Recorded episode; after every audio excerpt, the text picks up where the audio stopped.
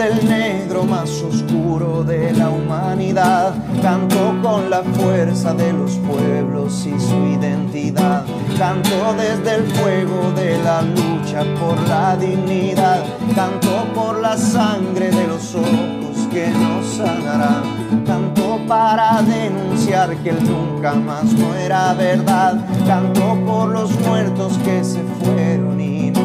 volverán. Canto sin sosiego porque nada los devolverá. Canto por Gustavo y por los días que ya no verá. Entre tanta noche y entre tanta muerte, regale mi Sean todos muy bienvenidos a una nueva emisión de la esquina del 6 a través de Radio Extremo 96.1 FM del día. A ellos los pueden seguir en su Facebook Extremo Comunitaria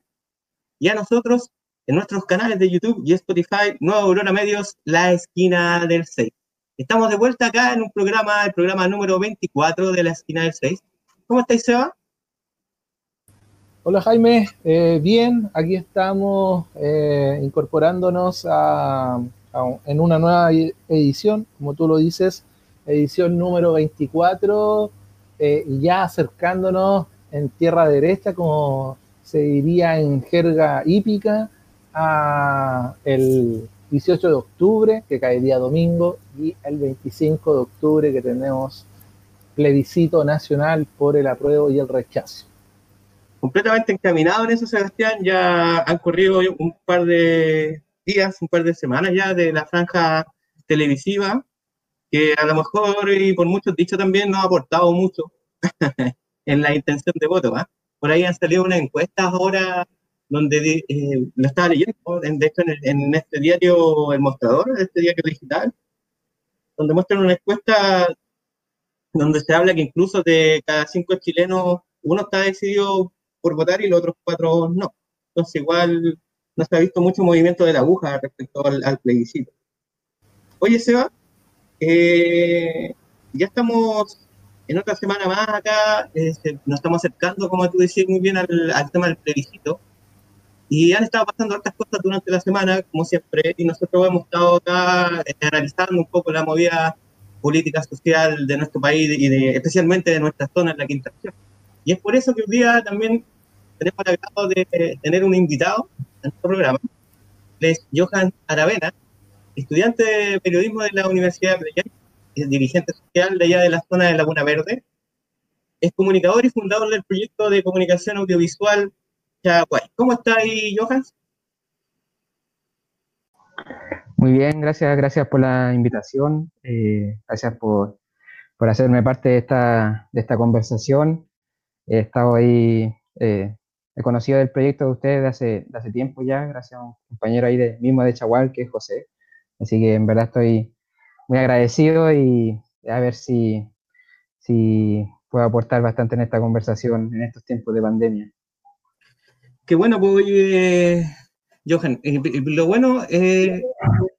que nos, gustaría acercarnos contigo a un poco al, al tema de la comunicación, ¿cierto? Cómo ha influenciado un poco desde el estallido social hasta ahora, pero también eh, que nos aportes con tu visión con lo que ha estado pasando estas últimas semanas y en especial cómo te ha ido a ti con el tema del COVID-19. Eh, bueno, bueno, yo vivo en Laguna Verde, entonces Laguna Verde como que no, se podría decir que no, no tiene un impacto tan grande como lo que se ve en Valparaíso, en Viña del Mar. Eh, digamos, el hecho de vivir ahí mismo al lado de la playa, en el bosque, no hay tanta, digamos, eh, digamos, exigencias sanitarias. Cada uno tiene los cuidados debidos, eh, la distancia, eh, no salir si, a menos que sea muy necesario. Pero claro, uno que esté igual, uno como es dirigente social y uno está acostumbrado como al trabajo con las comunidades, a las reuniones, eh, igual ha sido difícil como adecuarse, adecuarse a, esta nueva, a este nuevo modo de vida, pero eh, ahí fue cuando surge este proyecto audiovisual que lleva por nombre Chagual, bueno, nosotros ya lo teníamos funcionando desde hace dos años, pero ahora tomó mucha fuerza durante esta pandemia, eh, en donde realizamos programas por, a través de redes sociales, a través de Facebook Live, YouTube, Twitter, Twitch. Entonces, esa misma plataforma nos ha permitido como no eh, alejarnos de lo que ya veníamos haciendo con, a tema a nivel comunitario y ha hecho que se nos haga un poco más amena esta cuarentena. Oye, justamente eso, eh, cuéntanos un poquito del tejido social por allá en Laguna Verde. ¿Cómo están las cosas por allá? Eh, en Laguna Verde igual es, un tema muy complejo porque Laguna Verde en kilómetros cuadrados es más grande que Valparaíso y eso mismo nunca ha sido entendido por parte de la autoridad y nunca ha sido tratado como una zona importante para a nivel comunal ni a nivel regional. Entonces siempre hemos estado como muy, muy abandonados, se podría decir. Y eso ha llevado de que hoy día Laguna Verde tiene problemas en todas las áreas, tiene problemas en salud, educación, transporte, seguridad. En todas las áreas que se pueda haber hay problemas. Y eso también lleva a que hayan como, eh, digamos, un desgarro del tejido social, porque la gente, eh, al sentirse impotente ante que no hay soluciones para sus problemáticas, eh, se viven en constante conflicto. se crean organizaciones sociales, desaparecen, se crean, desaparecen, se frustran porque no, no llegan a soluciones. Y eso hace que, que el tejido social en Laguna Verde sea digamos, bastante complejo, además entendiendo que el casco histórico de Laguna Verde son todos extra, eh, ex trabajadores de AES Gener, entonces también es como que no es una mentalidad muy, digamos, amena con el medio ambiente, y esta se ve como de, de golpe en conflicto con esta gente nueva que ha llegado a vivir en Laguna Verde, que sí quiere como proteger lo verde, y esas disputas se han visto, pues se, se ven en asambleas, se ven en discusiones, como estas visiones contrapuestas, unas que quieren que eres pavimente, otras que no quieren que eres pavimente. Y quizás esta, esta pandemia podría haber servido un poco para, para, unirse, pero la verdad también como que uno vio este tipo de conflicto a la hora de, de generar como eh, una reconstrucción del tejido social, eh, ollas comunes que surgían que en vez de apoyarse quizás entran como un poco en disputa. Eh, lo mismo que la entrega de las cajas de eh, las famosas cajas de mercadería, también hubieron muchos conflictos, zonas que querían como que, que, ellos fueran más privilegiados que otras, no hubo como un tema de empatía, entonces, en verdad es un trabajo que da, que se necesita hacer un trabajo para largo en alguna vez, se necesita eh, no solamente un apoyo como de comunidad, sino que también un, apoyo a nivel de, de autoridades para para que nos encaucemos. Eh, hoy día Laguna Verde crece a un ritmo exponencial en cuanto a población y eso también como que está trayendo una problemática porque ya no, no da abasto en, ningún sentido. Hace, no sé, hace 10 años éramos 3.000 personas, hoy día estamos en las 15.000 y claramente los servicios básicos nos van en un crecimiento al ritmo de la población. Entonces, hoy día, por ejemplo, la Buenare tiene una escuela básica, no tiene escuela de enseñanza media, tiene una posta rural, no tiene un CEFAM, tiene un retén de carabineros, no tiene una comisaría. Entonces, esas cosas van pasando la cuenta y la gente la empieza a sentir y lo empieza a manifestar. Eh, durante el estallido social quizá hubo como ciertos atisbos como de organización, pero también, como no hubo un trabajo bien encausado, también como que se durmió un poco la cosa, pero igual eso no da como para, para desganarse o para desmotivarse, sino que eh, uno, claro, ve como mayores obstáculos para, para conseguir como esta reconstrucción del tejido social, pero no se pierde la esperanza de que, que esperando volver a la normalidad podamos levantar nuevamente iniciativas comunitarias que nos permitan digamos, levantar una laguna verde más empoderada y con un, digamos, con un objetivo en común que todos esperamos. Bueno, yo creo que la gran mayoría es que algún día Laguna Verde sea una comuna por sí misma y que sea una comuna caracterizada por ser autosustentable y verde. Eh, me parece, Johan, que nos haces una caracterización muy, muy rica en datos, sobre la situación de Laguna Verde, este crecimiento exponencial que se ha vivido, eh, que, se ha ido mucha gente a, vivir a esos sectores, eh, que en algún momento era de difícil acceso, Laguna Verde, años atrás, eh, había una pequeña carretera y hoy día cuenta con, con algo que podríamos considerarlo un, un tránsito expedito, una locomoción que parte, si no me equivoco, en el Cerro Barón y luego conecta todo Valparaíso, Playa Ancho, llega hasta Laguna Verde. Eh, eh, ha, habido un crecimiento eh, demasiado grande, como lo señalas tú, en tan pocos años, sin una planificación acorde. Y con respecto a eso de esa planificación acorde, ¿Cómo han visto ustedes, porque hace pocos años atrás se tocó el tema de, una nueva planificación comunal, urbana por parte del municipio de Valparaíso, si ustedes de alguna forma participaron en ese proceso o de verdad no había un trabajo ah, con la municipalidad para, ir armonizando eh, las necesidades de la comunidad frente a las propuestas que pueda levantar el municipio porteño. ¿Me escuchan ahí? Ahí sí. Ahí sí, ahí sí. Es que como que el micrófono se me desactivó, así que ahora que me conecté el micrófono del Node. ¿Se me escucha ah, bien? Sí, sí, sí, se te escucha bien. Eh, pensábamos que era un problema de, de conectividad. No, fue el que falló, pero bueno, sí. Eh, eh, la pregunta era si la alcancé a escuchar, que era más vinculada como el plan regulador municipal ese trabajo como participativo que, de proyecto que quiere levantar como un municipio? Esa era la pregunta, ¿verdad? Claro, eh, si, de alguna forma eh, ustedes hicieron parte de ese proceso como, comunidad Laguna Verde, eh, para ir armonizando todos estos problemas que ustedes presentan allá de este crecimiento exponencial y de las necesidades de la comunidad. Sí, bueno,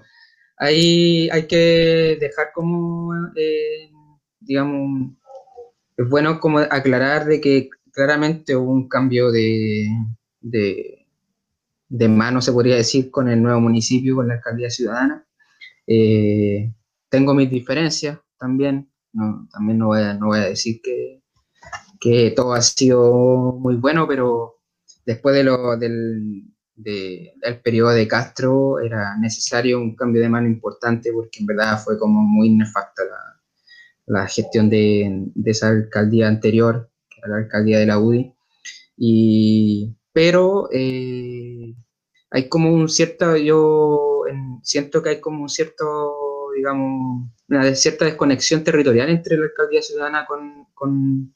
con las organizaciones sociales de Laguna Verde. Siento de que está la intención, está, por lo menos está el discurso de, tener la intención de, generar instancias más participativas y todo, pero cuando tú sientes de que no hay una comunicación fluida entre el estamento municipal y los dirigentes sociales, eso también empieza a menoscabar la participación ciudadana, porque como los dirigentes no reciben una respuesta adecuada por parte de la autoridad, después ya no tienen cómo informarle a su a, los socios y socias y decirle estas son las respuestas, porque no hay, no hay respuestas, no hay conversaciones fluidas. Eh, uno como que le hubiera gustado, no sé, reuniones por último trimestrales, donde las organizaciones sociales se reunieran con, con la gente de la municipalidad, y eso no, no se ha dado. Eh, habían intenciones, hubo intenciones, pero en verdad no, no quedó todo como en, en, idea y hoy día no, no, no, encontramos como que exista un plan municipal, por ejemplo, para Laguna Verde, o si existiera, nosotros como vecinos o dirigentes no, no estamos en conocimiento, porque uno como que le gustaría primero tener como esa, esa discusión, pues esa discusión en que entre los mismos vecinos discutamos, hagamos eh, entreguemos nuestras visiones, porque quizás lo que yo quiero, quizás mi vecino no lo desea, pero llegar a consensos y empezar a trabajar por eso. Pero hoy en día eso no existe. Hoy día siento de que, que, eh, quizás la inexperiencia en cuanto al trabajo municipal que tenía esta nueva, esta nueva alcaldía le estuvo pasando la cuenta y se espera que si llega a seguir esta alcaldía, y bueno, sería lo ideal, porque igual cuatro años son procesos muy cortos, eh, eh, haya como toda una retroalimentación y aprendan de los errores que cometieron y que ahora sí se puedan ejecutar participaciones ciudadanas más activas. Oye, y de hecho, se está postulando ya un proceso para gestionar una alcaldía ciudadana en Viña del Mar también, así es que es importante analizar el proceso de Valparaíso, Sebastián. Eh, claro, con sus enormes diferencias, porque obviamente Valparaíso, su, su, tejido social, su, composición eh, ciudadana, eh, es distinto que la, comuna aledaña que es Viña del Mar. Claro, se están promoviendo alguna iniciativa en ese sentido, pero de verdad todavía está muy lejana, puesto que hay muchas eh, diferencias entre los actores locales de la comuna de Viña del Mar. Y creo que algunas, algunas de las cosas buenas que ocurrieron en Valparaíso con respecto a esta alcaldía ciudadana fue el hecho mismo de su génesis, que fue, bueno, como, toda, como todo inicio, buenas intenciones al principio. El proceso quizá podrá ser un poco discutido porque hubo un poco de ruido con respecto a eso. Después el pacto que sostuvo a Jorge Char no continuó, ya no continuó, fue solamente eso. Eh, pero de todas formas se agradece un nuevo actor eh, en Valparaíso, cosa que por lo menos en Viña del Mar yo lo veo bastante, bastante difícil eh, por la cantidad de candidatos que hay al, municipio, una cosa, Marlene Rigarí entre ellas, o sea, una figura de la figura lejana, bueno, un DJ. Bueno, no, muy, no muy lejano de lo que pasó en Maipú, así que no, no sorprendería. no, y lo otro como DJ Méndez, que también es. Eh, ah, bueno, de fundado DJ Méndez, sí. Eh, y, vamos a tener que irnos a una pausa musical, disculpa que lo interrumpa, ¿eh? pero ustedes saben que el tiempo apremia en la radio, así que nos vamos a ir a una pequeña pausa musical y ahí lo interesante sería la vuelta empezar un poquito a profundizar y hacer un retrotraernos un poco a, las fechas que estábamos pasando a estas alturas en el año 2019, puertas del 18 de octubre. Así que a la vuelta vamos a conversar un poco de eso con Johans, que nos acompaña en esta nueva edición de la esquina del 6. Así que no se vayan, pues síganos acompañando acá en la radio extremo 96.1 FM del día.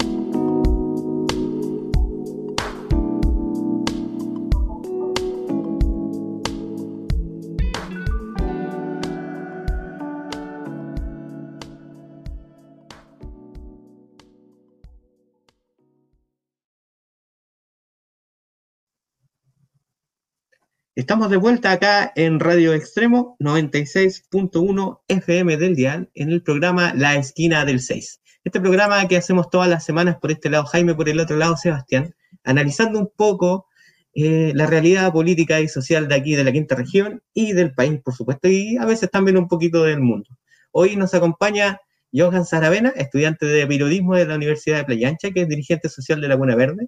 y que nos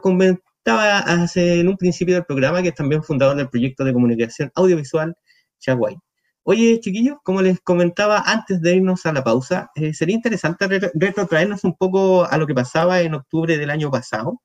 por estas fechas. Yo sé por ahí, Johan, que tú fuiste activo participante de las manifestaciones que empezaron a ocurrir eh, ese, después del 18 de octubre de este revuelta, estallido social ocurrido en el país. ¿Cómo viviste tú esas primeras horas desde el estallido social? ¿Puedes darnos un poquito tu visión general de cómo viviste esa, esa, etapa y luego los días posteriores?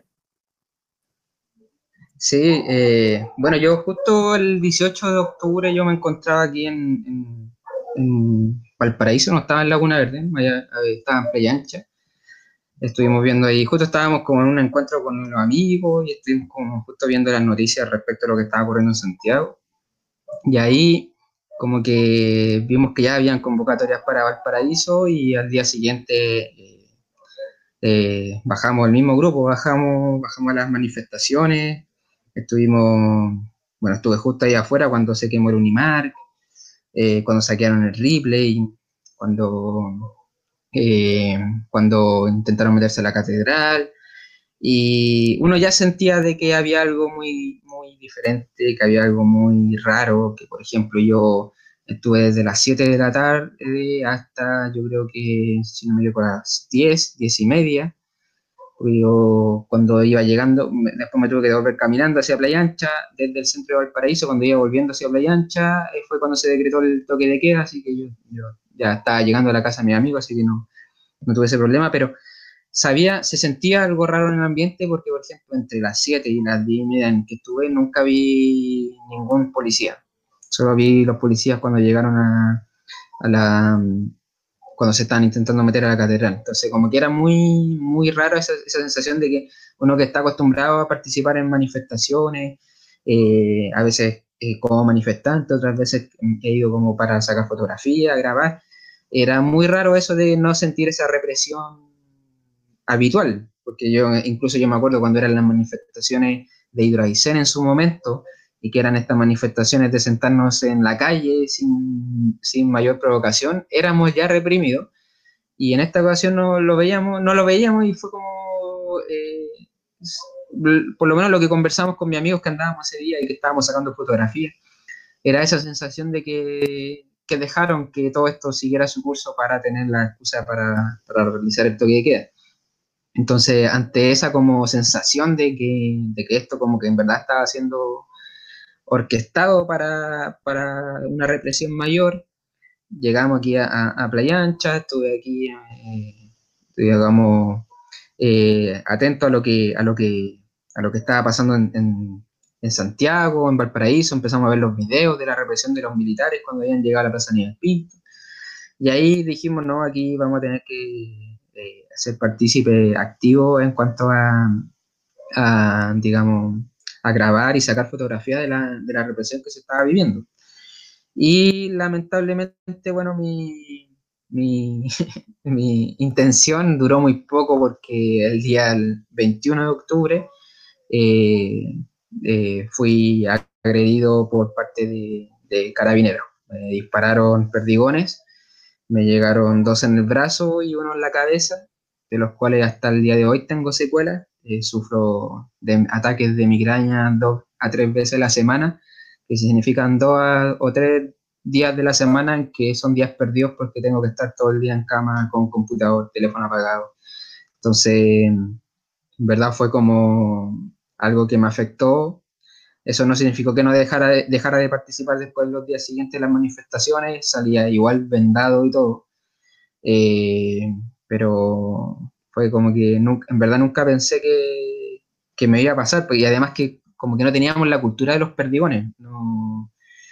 Cuando incluso cuando llegué al hospital, el doctor que me atendió me decía que era el primer caso de, de perdigón que había llegado aquí ese día y que no, no sabía qué hacer con los perdigones que estaban adentro de mi cuerpo. No sabía si tenía que guardarlo él, tenía que entregárselo a carabineros. Me decía, si se me entregó a carabineros, si ellos mismos te dispararon. No había gente de derecho humano que todavía no se armaban como las brigadas de derecho humano. Entonces fue como todo muy, muy caótico esa jornada. Oye, eh, tremendo relato, Johan. Eh, bueno, eh, posterior a todo aquello, al correr de los días, el tema de, la,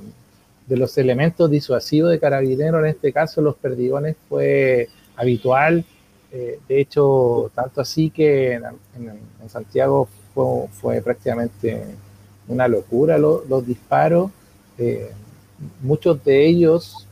obviamente, eh, iban con una clara intención de,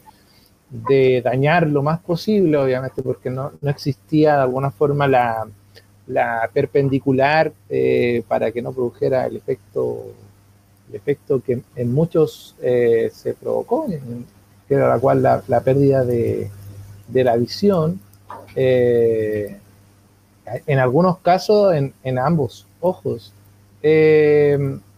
Johan, ¿qué, por tu relato, entiendo de que, entiendo de que, bueno, tú eres un activo actor social, o sea, eres dirigente, más encima eres eh,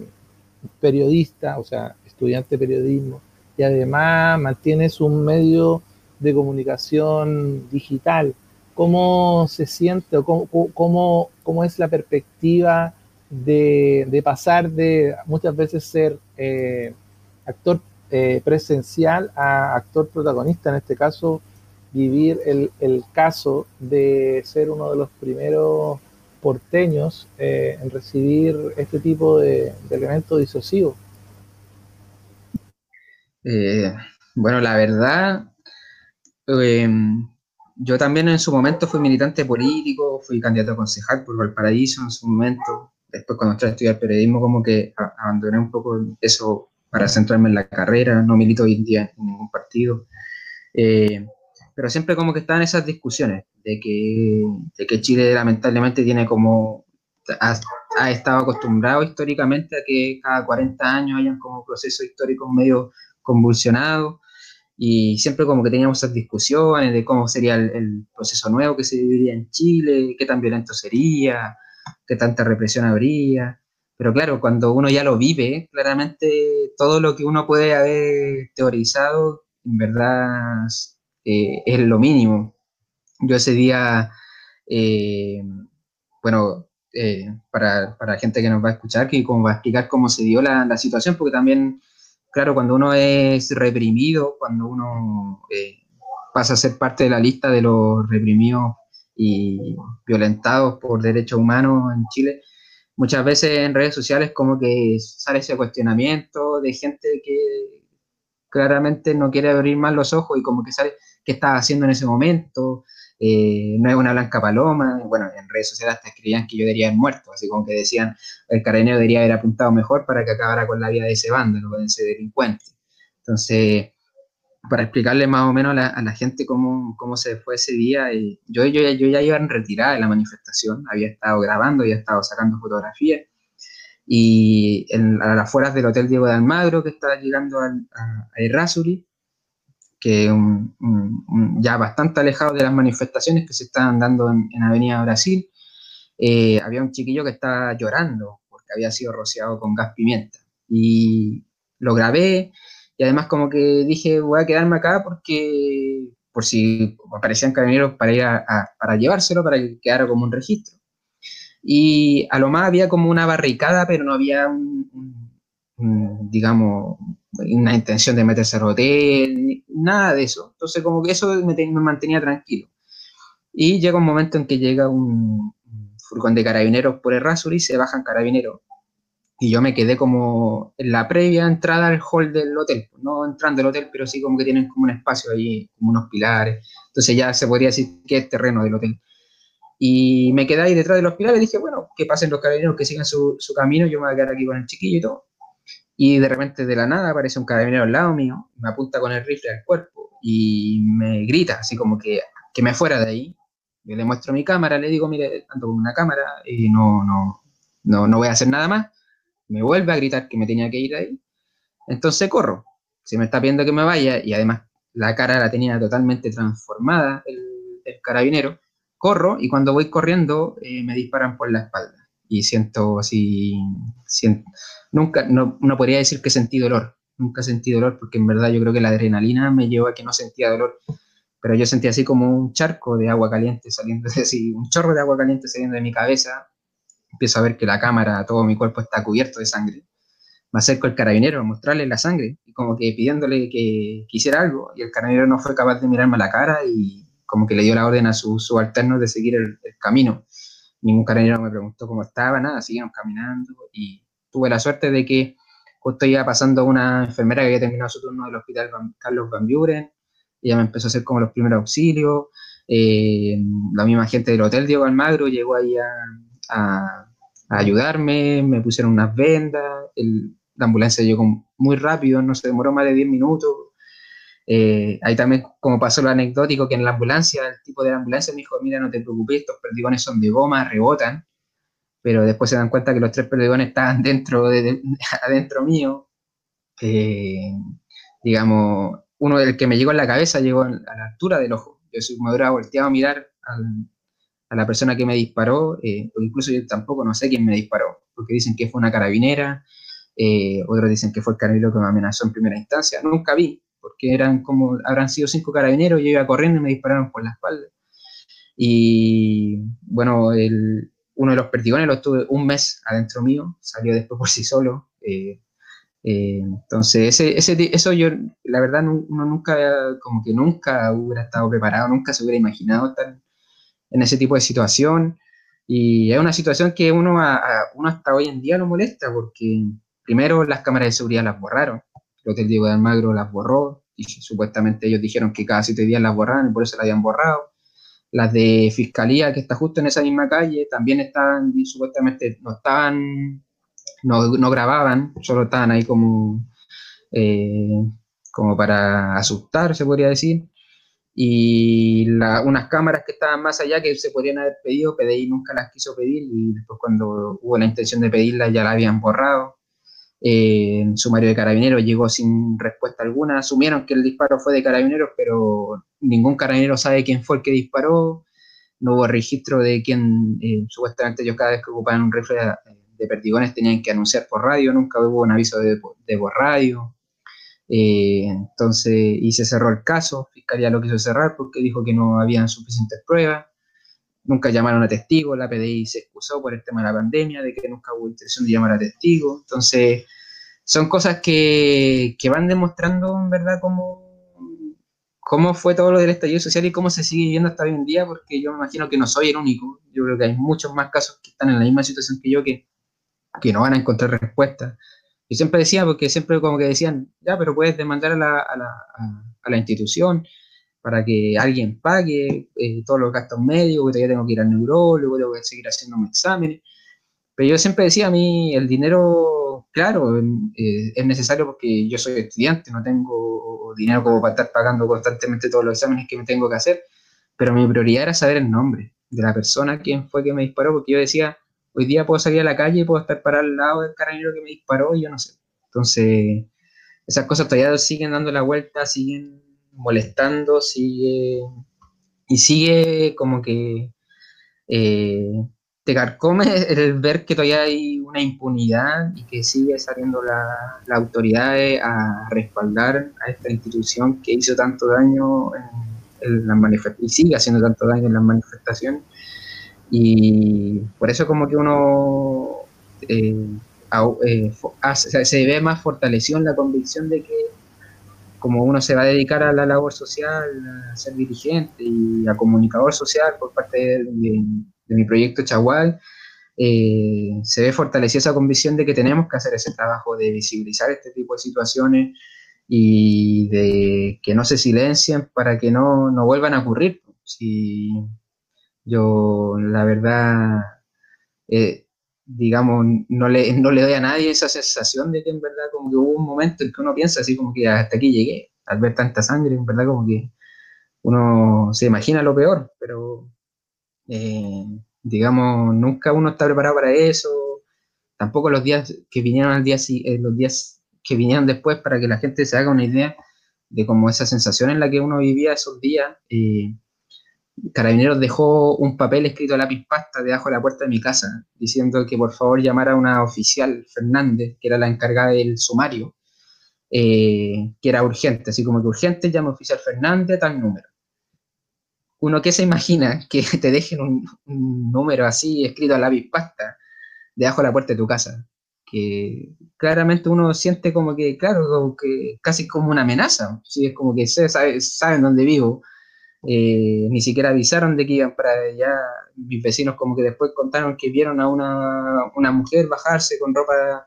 de civil, entonces ni siquiera fue como algo formal, no dejaron ni una nota, nada. Así que los abogados después hicieron el contacto con la, con la oficial.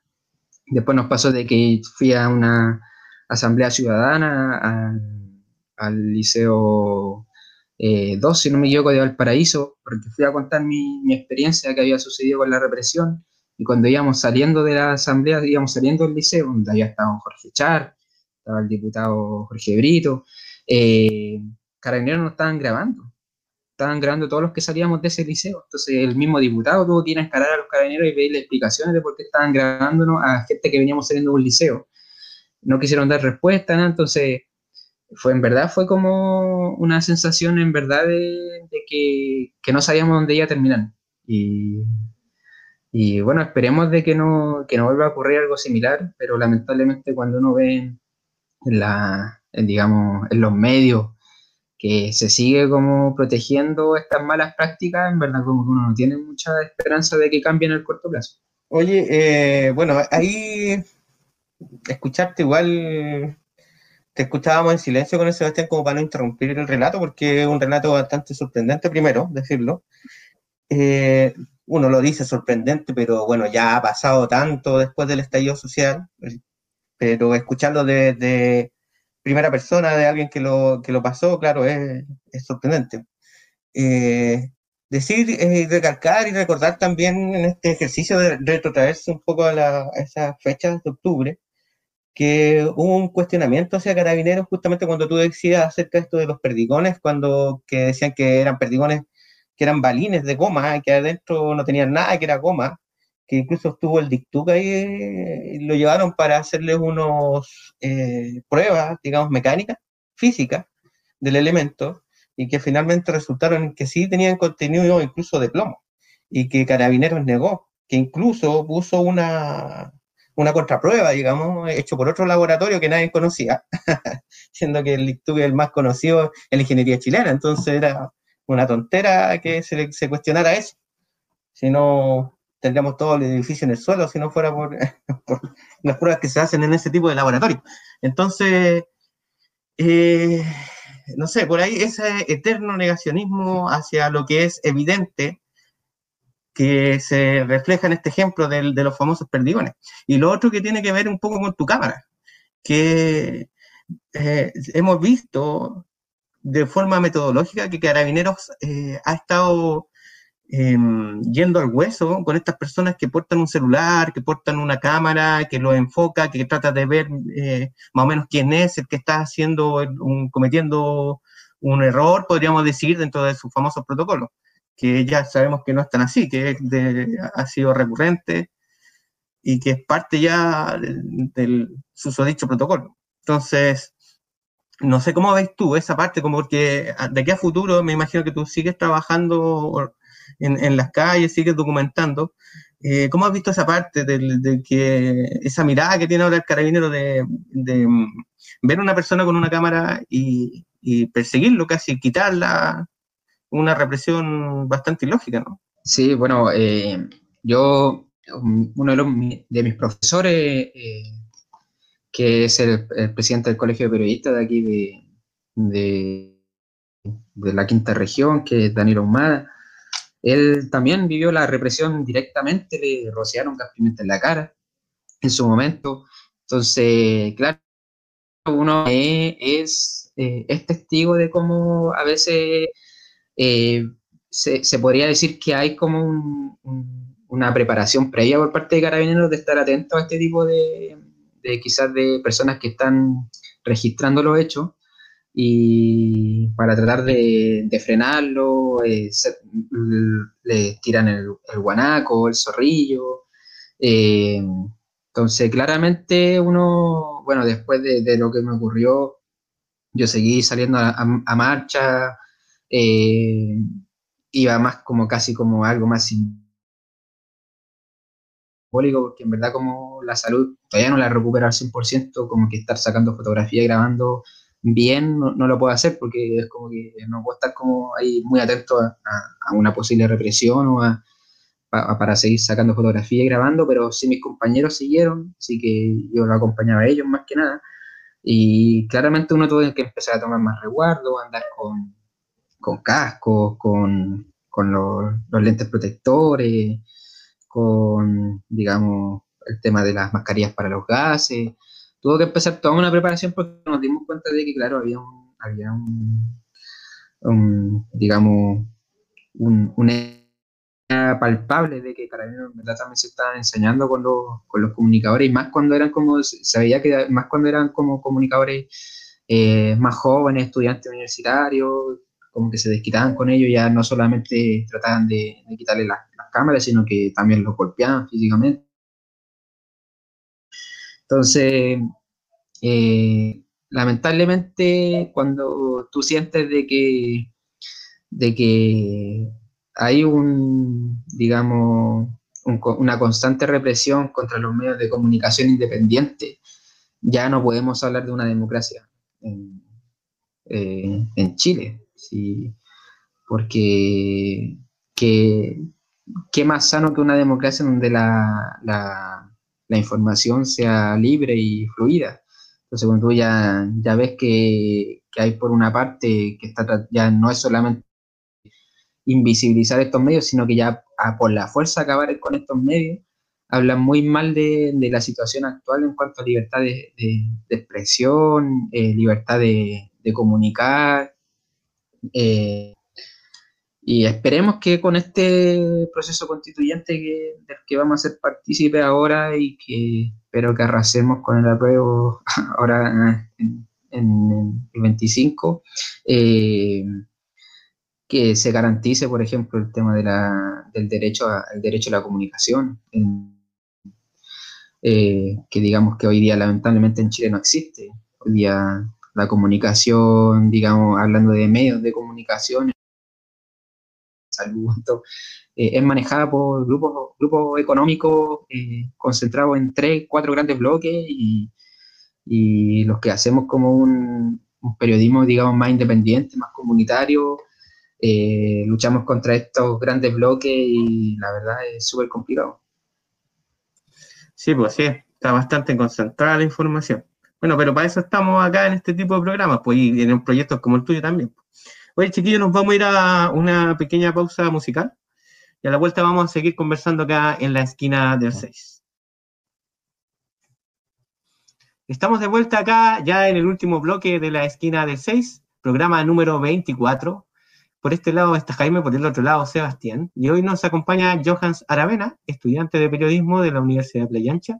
y dirigente social de Laguna Verde. También es comunicador y fundador del proyecto de comunicación audiovisual White. Estábamos conversando acerca de los, sucesos ocurridos inmediatamente después del 18 de octubre y desde primera persona de yoga nos comentaba su experiencia. Eh, pero también, eh, chicos, eh, ya en este último bloque estaría bueno que conversáramos un poco acerca de lo que ha estado pasando en la semana acá en Chile, que ha estado súper movido. Estamos, como decías tú muy bien, Johan, a puertas de este plebiscito y como que todo se va polarizando o, se está generando mucho movimiento a, medida que nos acercamos al plebiscito. Y dentro de las cosas que estuvieron pasando, Sebastián, eh, tenemos este tema que pasó acá con esta amenaza justamente al proceso que está llevando a cabo la fiscal Chong por el, eh, el lanzamiento de este joven al río Mapocho el viernes pasado, donde un par de tipos le tocaron la puerta, salió su hijo y le entregaron una carta con amenazas y, luego después se detiene a un oficial de carabineros que andaba rondando por la zona en una moto que después salió a dar algunas explicaciones eh, a, la, prensa, liberó un video que, tenía en su cámara propia, que fue fiscalizado, controlado por, por el personal de la PDI y que, bueno, han estado pasando cosas con eso porque el fiscal nacional se fue a reunir con la autoridad presidencial para pedir algunas explicaciones respecto a esto, respecto a esta amenaza, y que de alguna forma le garantizara a la fiscal hacer bien su trabajo. Eso, o sea. Eh, bueno, enlazándolo o relacionándolo con lo que vivió Johans, el, el caso de que aparezca debajo de su puerta, eh, de su hogar, eh, un papel escrito con lápiz pasta, muy así, una cosa bien informal y bien amenazante. Eh, esto mismo ha venido ocurriendo en, otra esfera, obviamente, del escenario político nacional, en este caso de este joven que fue lanzado y que a las horas eh, el carabinero de fuerzas especiales fue detenido y, el proceso que se ha llevado adelante se ha visto de alguna forma empañado por las amenazas que, ha estado realizando la institución, ya con lo que tú describes, Jaime, pero además con, este, esta especie de,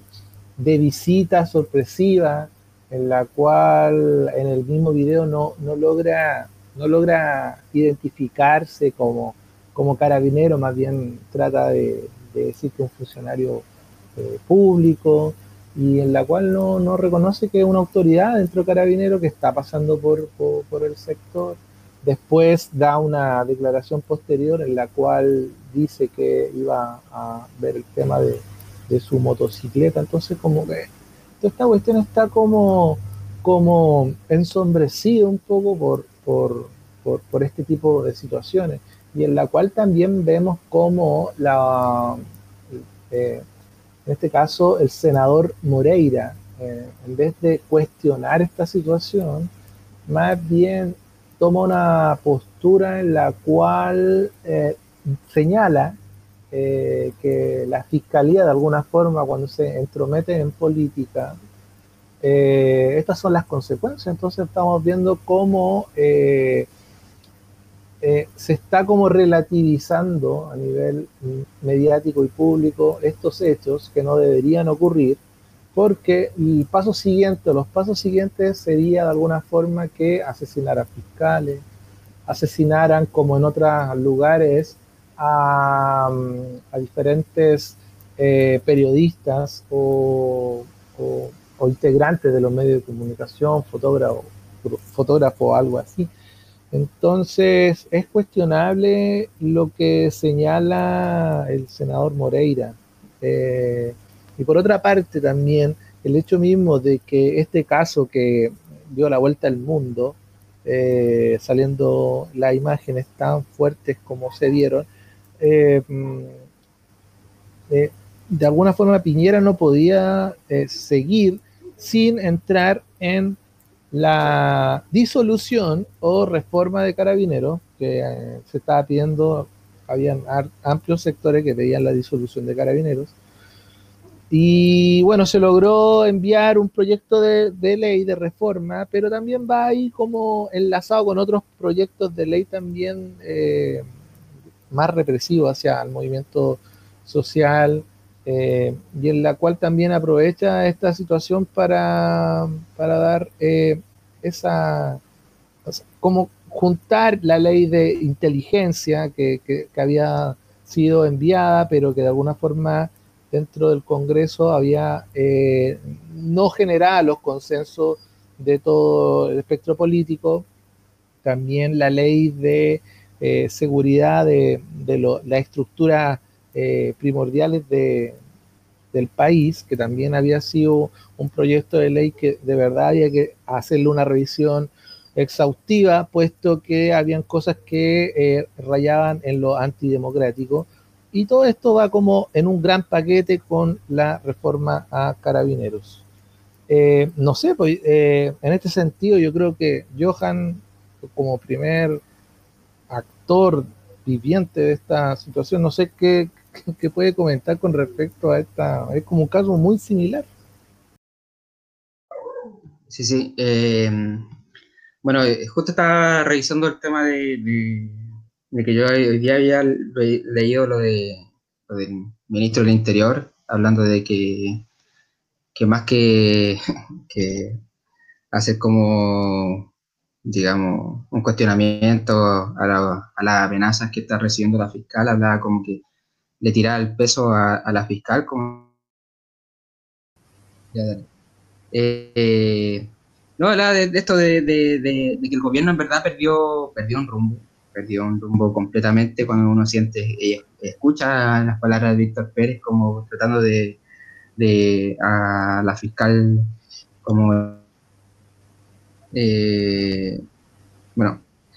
de ver a la autoridad más preocupada como de darle un respaldo a carabineros más que de, de, buscar a los a los culpables de esta amenaza en verdad preocupa, preocupa bastante y preocupa eh, para lo que se viene, porque lamentablemente tenemos que seguir aguantando este gobierno por unos meses más y si siguen en esa lógica como de, un respaldo eh, totalmente hacia, hacia Carabineros, yo creo que se van a venir meses muy complicados, meses en cuando eh, la pandemia ya vaya como en retirada. Eh, va a haber un, hay, ya hay un malestar eh, por parte de la ciudadanía, pero yo creo que si no hay una como una intención clara por parte del gobierno de, frenar, yo escuchando las palabras del, ministro de Interior hoy día, eh, ya lo hubiera pedido la renuncia, pero claramente no sabe cómo es cómo es esto de esta, este trabajo que está realizando Piñera con sus ministros, de que les da como todo el apoyo. En verdad, yo creo que, que preocupa para, para futuro lo, lo, que se puede venir. Eh, en verdad, como que uno ve de que al final le están dando el apoyo a la represión, entonces como que le están dando esa libertad. Hoy día el ministro estaba más preocupado de darle respaldo al carabinero que había sido detenido en, la, en la motocicleta, como diciendo, no, que fue culpable. Entonces, eh, digamos, eh, y, también como que está esa incertidumbre de que uno tampoco no puede hacer como una, una política ficción de como decir ya estos meses se puede venir esto. Eh, no, no, sé cuál va a ser la actitud del rechazo cuando, cuando pierdan, cuando, cuando pierdan por, esperemos que por, por una gran mayoría entonces, preocupa este, este tipo de situaciones de impunidad por parte de, de, los que deberían resguardar tu seguridad. Entonces, yo creo que ya en verdad ya, no, ya nada más me sorprende. No me sorprende la amenaza a, la fiscal, eh, no me sorprenden los montajes que se realizan, como el, que los que se, se viven constantemente en el sur. Eh, entonces, en verdad yo creo que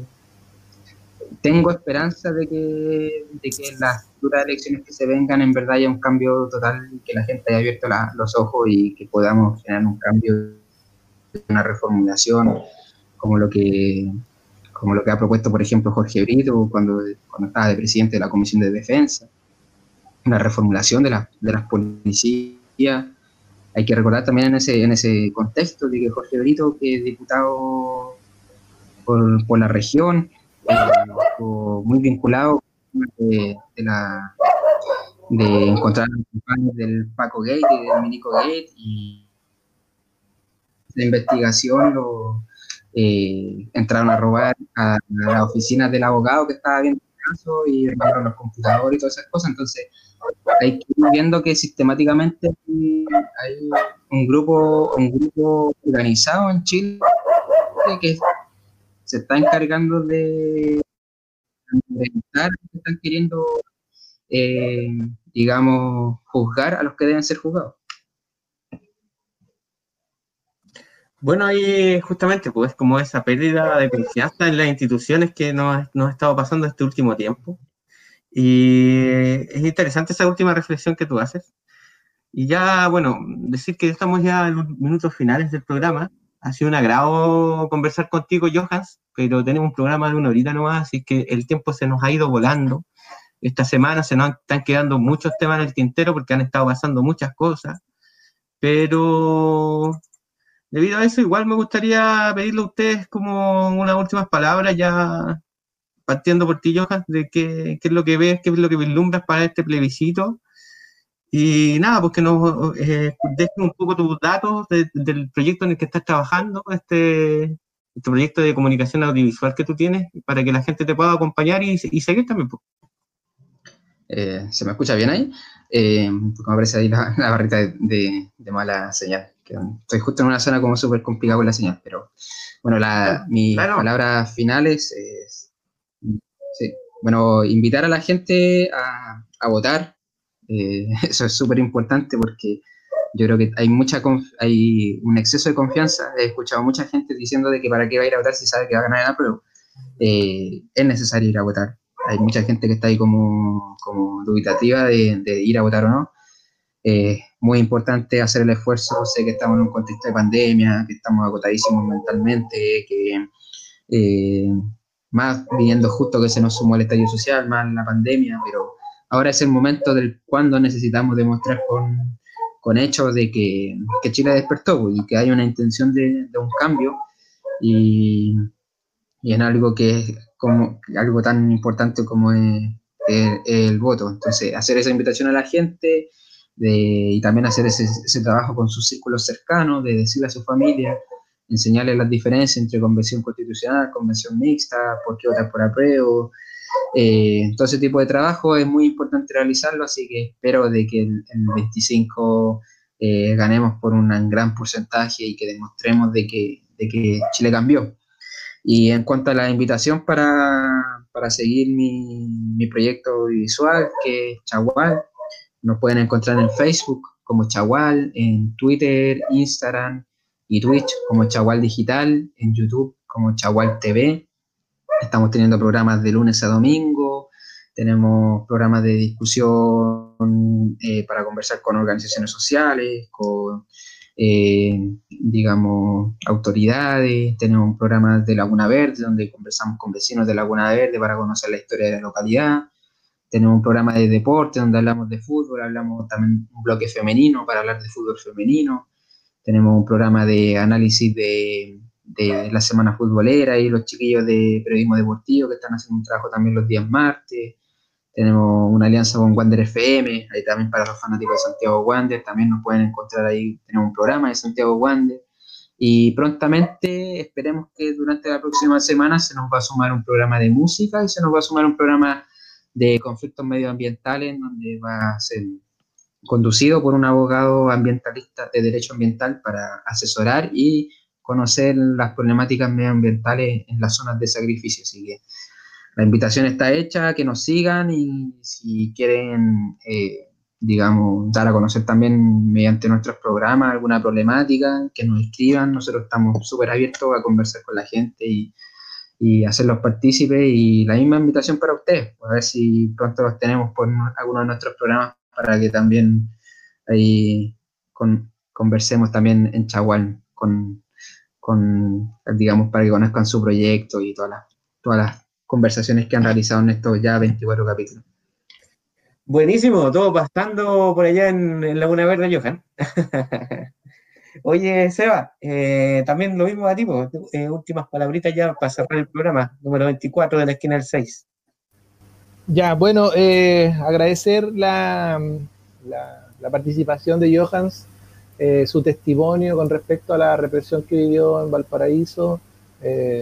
tremendo caso que si uno lo, lo analiza, lo desmenuza un poco, eh, los aspectos que nos contó, de verdad tiene mucho que ver con lo que está sucediendo hasta la semana pasada, donde lanzan a este chico del puente Pío en Santiago y cómo de alguna forma eh, la institución de carabineros no cumple los protocolos, no cumple eh, sus propias eh, reglas para no salirse de sus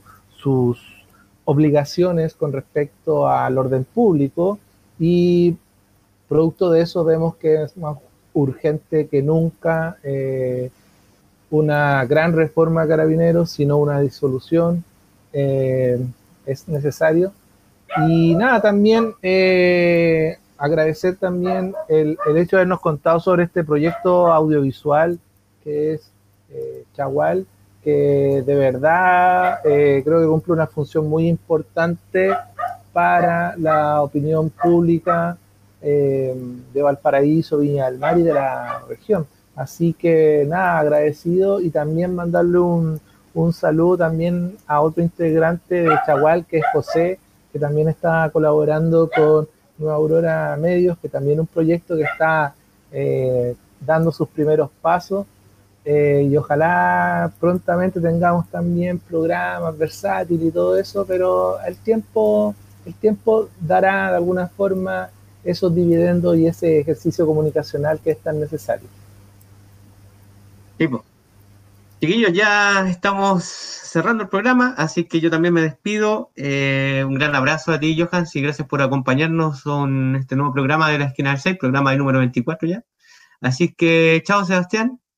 Chao, Johan. Decirle a todos que nos pueden seguir en nuestros canales de YouTube y Spotify, Nueva Aurora Medios, la esquina del 6. Y recordarles que sigan en compañía de esta la radio, Radio Extremo 96.1 FM del Dial.